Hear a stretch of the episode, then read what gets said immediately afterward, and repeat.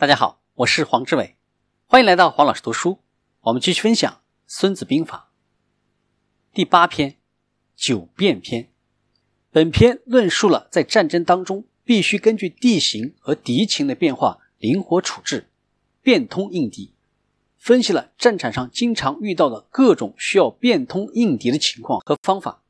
提出有备无患的战略思想和作为将帅应该防止与克服的。五种重大险情。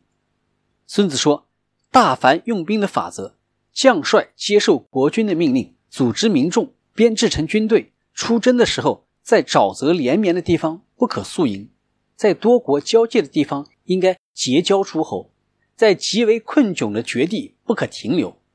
遇到难以突破的围地，要巧出奇谋，陷入生死存亡的死地，就要殊死战斗，有的道路不要通行。”有的敌人不可去打，有的城邑不能去攻取，有的地方不宜去争。君主的命令在一定的条件下也可以不执行，所以将帅能够精通以上各种机变的运用，就懂得用兵了。将帅不精通以上各种机变的运用，虽然了解地形，也不能得到地利。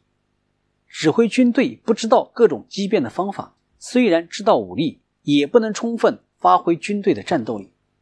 所以，聪明的将帅思考问题，必须充分兼顾到利害两方面的条件。在不利的情况下，考虑到有利因素，大事就可以顺利的进行；在有利的情况下，考虑到不利的因素，祸患就能够预先排除。所以，要使各诸侯国屈服，就要用其最厌恶的事情去伤害他；要使各国穷于应付，就要用其感到危险的事情去劳烦他。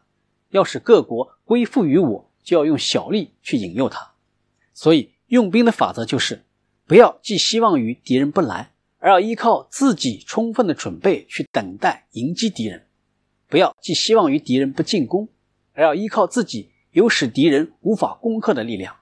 所以将帅有五种重大的险情：只知死拼就会被杀，贪生怕死就会被俘，急躁易怒便经不起刺激，太过自爱。便受不了侮辱，盲目爱民则会因为掩护居民而导致烦恼。这五种危险是将帅的过错，也是用兵的灾难。军队覆灭、将帅被杀，都是由于这五种危险不能不引起充分重视。今天的分享就是这样，请关注黄老师读书，我们下期见。